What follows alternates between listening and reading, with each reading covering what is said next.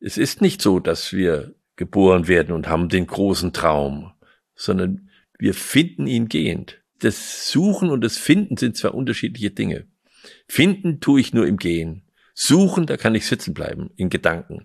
Und ich komme nicht weiter. Und das ist heute ein, ein, Problem vielfach für die jungen Menschen. Die denken, ja, also eigentlich muss ich jetzt genau wissen, wie das geht und wie das ist und so. Und ich muss alle Versprechungen und Zukunftsvisionen vor mir haben. Und dann folge ich einem irgendwie schon ausgetretenen, vorgebildeten Pfad. Nein, ich fange an und sag, guck mal, das ist doch interessant, was die da machen. Da mache ich jetzt mal mit. Herzlich willkommen beim Gedankengut Podcast mit Wolfgang Gutballett und Adrian Metzger im Dialog zu Fragen und Impulsen unserer Zeit. Schön, dass du dabei bist. In dieser Folge möchten wir uns mit der Frage beschäftigen, wie wir auf Zwang verzichten können. Als Gesellschaft stellen wir Regeln auf und setzen die durch Zwang auch teilweise durch. Man denke an die Polizei oder andere Behörden, die durch Zwang diese Regeln durchsetzen und damit, man sagt so schön, für Recht und Ordnung sorgen. Jetzt, Wolfgang, vertrittst du die Perspektive, dass Zwang keine Lösung sein kann. Und darüber wollen wir uns in dieser Folge unterhalten. Was würdest du sagen, Wolfgang, warum kann Zwang keine Lösung sein, wenn doch durch Zwang Ort und äh, Recht und Ordnung herrschen könnte? Nun will ich es ein bisschen entschärfen, äh, deinen Satz. Es kommt darauf an, dass wir Zwang so weit wie möglich zurücknehmen. Es gibt sicherlich Situationen, in denen Zwang eine, eine vorläufige Lösung ist. Eine richtige Lösung ist es nie. Wir müssen uns vorstellen, dass alles das, was in der Welt passiert äh, und aus Zwang passiert, entwicklungsmäßig irrelevant ist, weil es ist dem Menschen aufgezwungen und es ist nicht seine Entwicklung. Und die, die Aufgabe ist, dass es freiwillig passiert.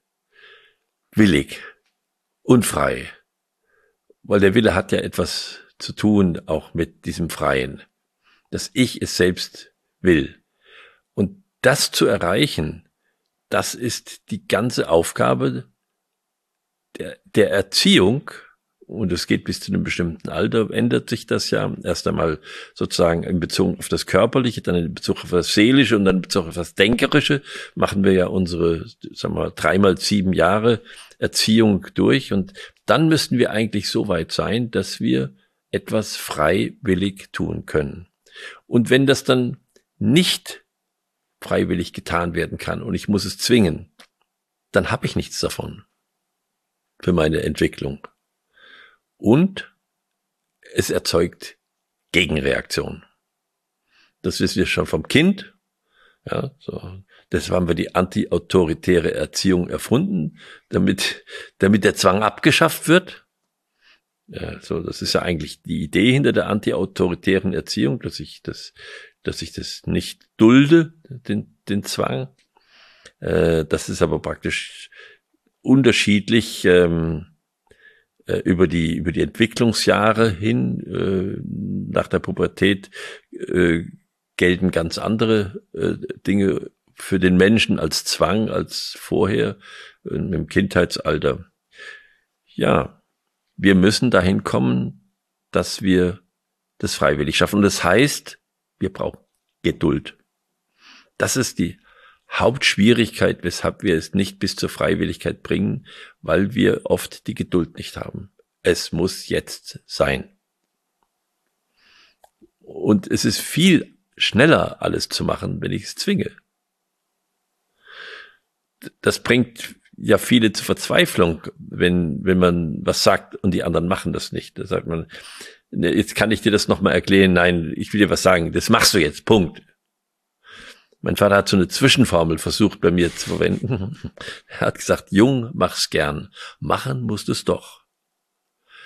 Das ist natürlich nur der, der, die halbe Wahrheit, sondern er hat aber mal versucht, erst zu sagen, mach's gern. Dann ist es für dich besser aber du weißt auch, dass du gar nicht dran vorbeikommst.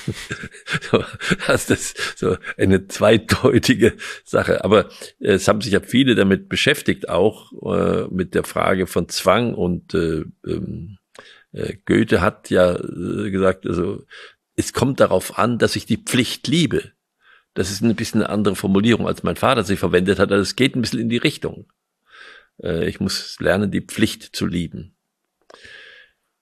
Ja, und die Geduld zu haben, dass, dass, dass, dass wir warten, bis es freiwillig geschieht, die haben wir nicht.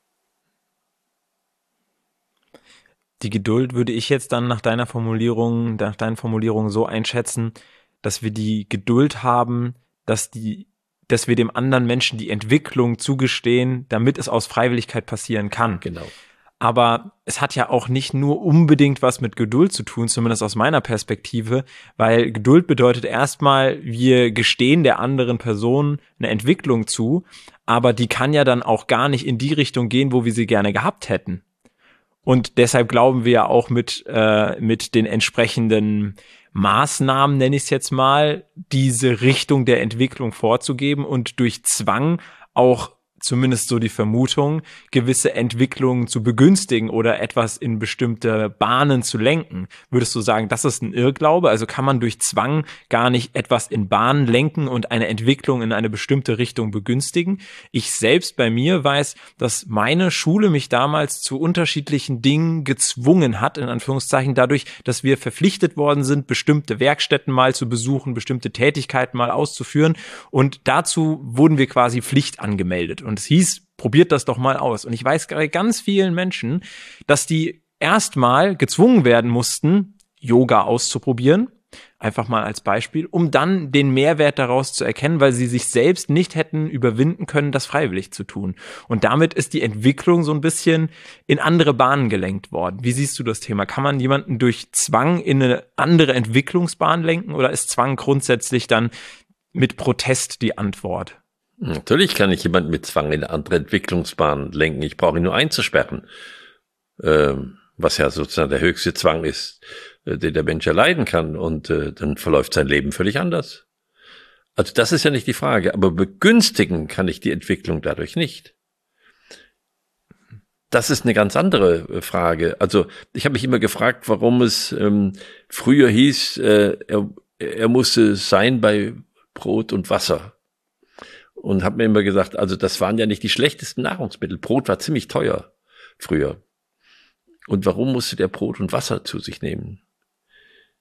Weil das Mittel sind, die mich innerlich auf mich selbst zurückwerfen.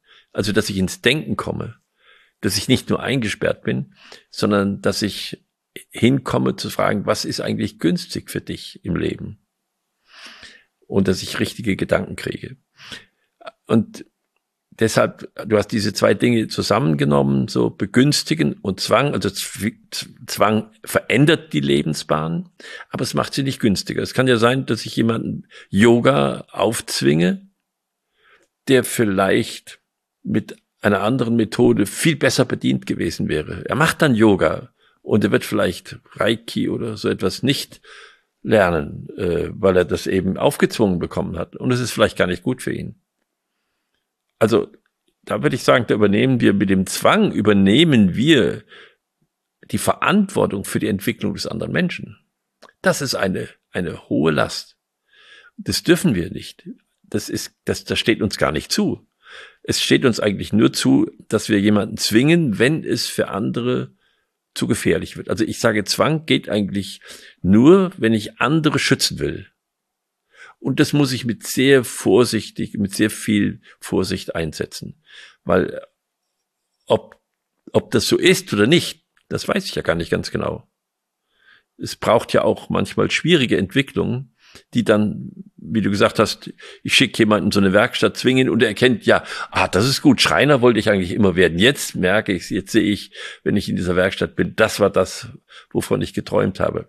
Das kann sein. Das kann sein. Es kann aber auch genau das Gegenteil sein. Dass er Schreiner wird und wird totunglücklich. Wie würdest du es beschreiben oder kannst du ein Beispiel dafür nennen, wie man etwas begünstigen kann? Also es steht ja dann auf der Kippe, weil wenn ich etwas begünstige, dann greife ich ja auch ein Stück weit in die Laufbahn ein. Aber wir haben es jetzt in dieser, in diesem Gespräch etwas positiver formuliert, dann etwas zu begünstigen. Ja. Wo würdest du sagen, ist dann die Differenzierung in meinem Handeln, wenn ich jemanden zu seinem Glück zwingen, würde dann nach deiner Meinung gar nicht funktionieren, sondern zu seinem Glück begünstigen würde funktionieren. Die Frage ist, wie sähe dann sowas aus? Ihm Chancen einrichten. Erlebnischancen einzurichten. Zu schauen, dass sein, dass ich seiner, seiner Neugierde, sage ich jetzt mal, oder seinem, seinem Suchdrang entgegengehe und sagen, was möchtest du eigentlich wissen? Was möchtest du erfahren? Kannst du sagen, wo du gern, was du gerne mal wahrnehmen möchtest, wo du dich da dran möchtest, um das so. Dann äh, komme ich dahin äh, und helfe ihm und begünstige etwas, dass ich ihm sage, okay, du wolltest immer mal Landwirtschaft kennenlernen. Du, ich weiß jemanden, da kannst du mal reinschnuppern. Mach mal. Und dann ist es vielleicht so, dass du sagst, da will ich nicht mehr weg. Das ist genau das, was ich wollte. Oder so, Gott sei Dank sind diese 14 Tage vorbei. Jetzt weiß ich, was ich auf keinen Fall in meinem Leben machen will. Das ist Chancenmanagement äh, äh, sozusagen. Das müssen wir machen miteinander. Und wenn, wenn ein, ein guter Pädagoge ist dann ein guter Pädagoge, wenn er so viel ähm, äh, Wahrnehmungsmöglichkeit hat für den anderen, dass er sieht, da, da ist etwas an dieser Stelle, da kann man ihm ein Stück weiterhelfen. Das ist dann die Aufgabe. Aber Zwang führt dann, wenn er äh, ausgeübt wird, in der Regel zu Protest. Bei den Kindern äh, zum Schreien, bei den Jugendlichen, indem sie genau das andere machen von dem, was man ihnen vorgeschrieben hat und indem sie genau die Freunde auswählen, die man gesagt hat, die sind nicht günstig für dich, sondern das, das will ich aber genau erleben an der Stelle. Und wenn sie älter sind im, im Wirtschaftsleben, dann äh, äh geht es auch darum, dass es sonst Protest gibt, wenn ich nicht mache, was vorgeschrieben ist. Und dann kriege ich diese ganzen, ganzen Protest, Protesthaltungen. Protesthaltungen sind ja das Ergebnis von Zwang das, was wir vorher an Geduld nicht gehabt haben, das müssen wir dann nachher an Geduld haben, wenn die Entwicklung falsch gelaufen ist. Und zwar ein Mehrfaches. Also es ist auch nicht ökonomisch, mit Zwang zu arbeiten. Weil es ist nicht so, dass sich damit die Entwicklung ohne weiteres verändern würde, sondern es ist nur so, dass dann eigentlich die Revolte kommt. Und es muss der Mensch ja, wenn er zu seinem Glück kommen will, dann muss er ja sehen, dass er am Ende das macht, was er sich am Anfang vorgenommen hat. Und je mehr Zwang ich ausübe, desto länger dauert es oft, bis er zu dem Punkt, wo man sagt, jetzt bin ich schon 60 Jahre und jetzt weiß ich, was ich eigentlich machen will. Oder vielleicht schon 77 Jahre und sagen, jetzt mache ich das, was ich immer machen wollte. Jetzt mache ich Podcasts. mhm. Für mich schwingen da noch die Worte Mündigkeit und Eigenverantwortung ein Stück weit mit, weil das ist ja das, was ich dann automatisch dadurch fördere. Aber ich glaube, was ganz wichtig dafür ist, ist eben nicht die Haltung von deinem Vater, was er dann vermittelt hat, du kannst es jetzt freiwillig machen, wenn nicht, zwinge ich dich zu, weil dann ist es ja überhaupt gar keine Freiwilligkeit. Ich glaube, der, um die Mündigkeit und die Eigenverantwortung zu haben, muss man sich wirklich der eigenen Entscheidung bewusst sein, dass man sich wirklich freiwillig für diese oder diese Art der Handlung entscheiden kann. Und ich glaube, das ist dann die Differenzierung, die du aufgemacht hast mit Chancen bieten, dass diese Chance eine Chance ist, die in den Raum gestellt wird und dass derjenige, der einem die Chance gibt, nicht eine gewisse Erwartungshaltung hat, dass diese Chance unbedingt genutzt wird, sondern dann eben die nächste Chance sich auftut und die nächste Chance. Und eben nicht ähm, quasi dann nachtragend wird, äh, diese, ich biete dir ganz viele Chancen und du nutzt sie nicht, weil damit wäre ja dann automatisch schon wieder eine Erwartungshaltung da und damit eigentlich wieder gar keine Freiwilligkeit, weil ich ja dann dieser Erwartungshaltung vielleicht nur nachkommen möchte, selbst wenn der Zwang nur in einem, äh, nur quasi informell unter uns jetzt quasi eine persönliche Erwartungshaltung ist, die mich dann dazu zwingt, ähm, das eine oder andere zu machen. Ja, also so falsch lag mein Vater da nicht. Man muss diese beiden Teilsätze natürlich ähm, ins richtige Verhältnis setzen. Also der Goethe sagt, Pflicht ist, wenn man liebt, was man sich befiehlt. Und er verbindet das damit, dass es die höchste Tugend oder über allen Tugenden steht, dass der Mensch praktisch unersättlich strebt, nach mehr Reinheit, nach mehr Weisheit, nach mehr Liebe und auch nach mehr Güte. das bei Menschen anzuregen, darauf kommt es an. Und äh, wenn ich lerne, dass ich liebe, was ich tue, dann werde ich, egal was ich tue, immer erleben, dass es mir besser bekommt und dass ich auch an den miserabelsten Umständen noch was finden kann. Also das beste Beispiel dafür ist eben äh, Frankl, Viktor Frankl mit seinem Buch Sag Ja zum Leben. Äh, wenn man davon was lernen will auf diesem Gebiet, dann muss man das lesen und das erlebt haben, wie man in der miserabelsten Situation, die es überhaupt gibt im Leben, noch eine positive Einstellung haben kann und dass das auch noch einem hinweg hilft über äh, etwas, wo man eigentlich denkt, das kann man gar nicht überleben. Hm.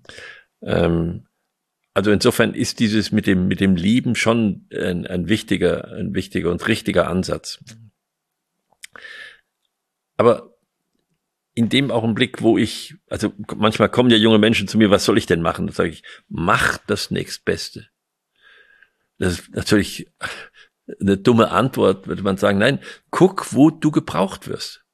Guck, wo du gebraucht wirst, weil das wird dir den Weg weisen, wohin du mal gehen könntest. Es ist nicht so, dass wir äh, geboren werden und haben den großen Traum, sondern wir finden ihn gehend. Es, es ist das Suchen und das Finden sind zwei unterschiedliche Dinge. Finden tue ich nur im Gehen. Suchen, da kann ich sitzen bleiben in Gedanken und ich komme nicht weiter. Und das ist heute ein, ein, Problem vielfach für die jungen Menschen. Die denken, ja, also eigentlich muss ich jetzt genau wissen, wie das geht und wie das ist und so. Und ich muss alle Versprechungen und Zukunftsvisionen vor mir haben. Und dann folge ich einem irgendwie schon ausgetretenen, vorgebildeten Pfad. Nein, ich fange an und sag, guck mal, das ist doch interessant, was die da machen. Da mache ich jetzt mal mit. Mal sehen, wie mir das bekommt und, und wie ich das erlebe. Und das ist oft eine Frage, dass ich Menschen folge.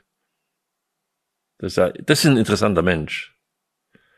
Heute ist äh, der Todestag eines meiner Lehrer, von dem ich unglaublich viel gelernt habe auf diesem Gebiet. Äh, und das weiß man dann noch, weil das ein Mensch ist, der hat mir geholfen, äh, Wege zu finden. Hilft das äh, zu dem, was du eben ja, es, es, es hilft mir, vor allem hilft es mir mehr zu verstehen, was dein Vater gemeint hat.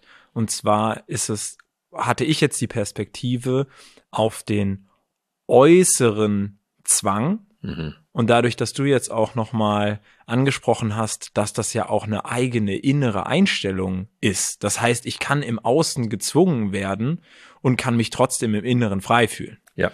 Und das ist aber für mich nochmal eine viel, viel höhere Kunst, als ähm, durch Schule, durch Organisationen, durch Arbeitgeber und so weiter diesen Zwang gar nicht erst herzustellen, der Protest hervorruft. Ja. Aber was du ja beschrieben hast, selbst unter Zwang habe ich als freier Mensch die Macht, nicht mit Protest zu reagieren. Genau. Und das ist der Unterschied, den viele vergessen. Es geht nicht darum, von etwas frei zu sein, sondern für etwas frei zu sein. Das heißt, ich mache mich frei für etwas. Und dann werde ich freiwillig. Dabei belassen wir es. Ist auf jeden Fall ein spannendes Thema, da weiter drüber nachzudenken, aber ich ja. finde, das ist jetzt ein, ein, guter, guter Abschluss für diese Folge. Vielen Dank, Wolfgang. Und vielen Dank dir als Zuhörer, als Zuschauer, dass du beim Gedankengut-Podcast wieder mit dabei warst. Schalte auch gerne beim nächsten Mal wieder ein. Wir sind sowohl auf dem Gedankengut YouTube-Kanal als Videoformat zu sehen, aber natürlich auch auf den unterschiedlichen Podcast-Plattformen zu hören. Wir würden uns freuen, wenn du auch beim nächsten Mal wieder einschaltest.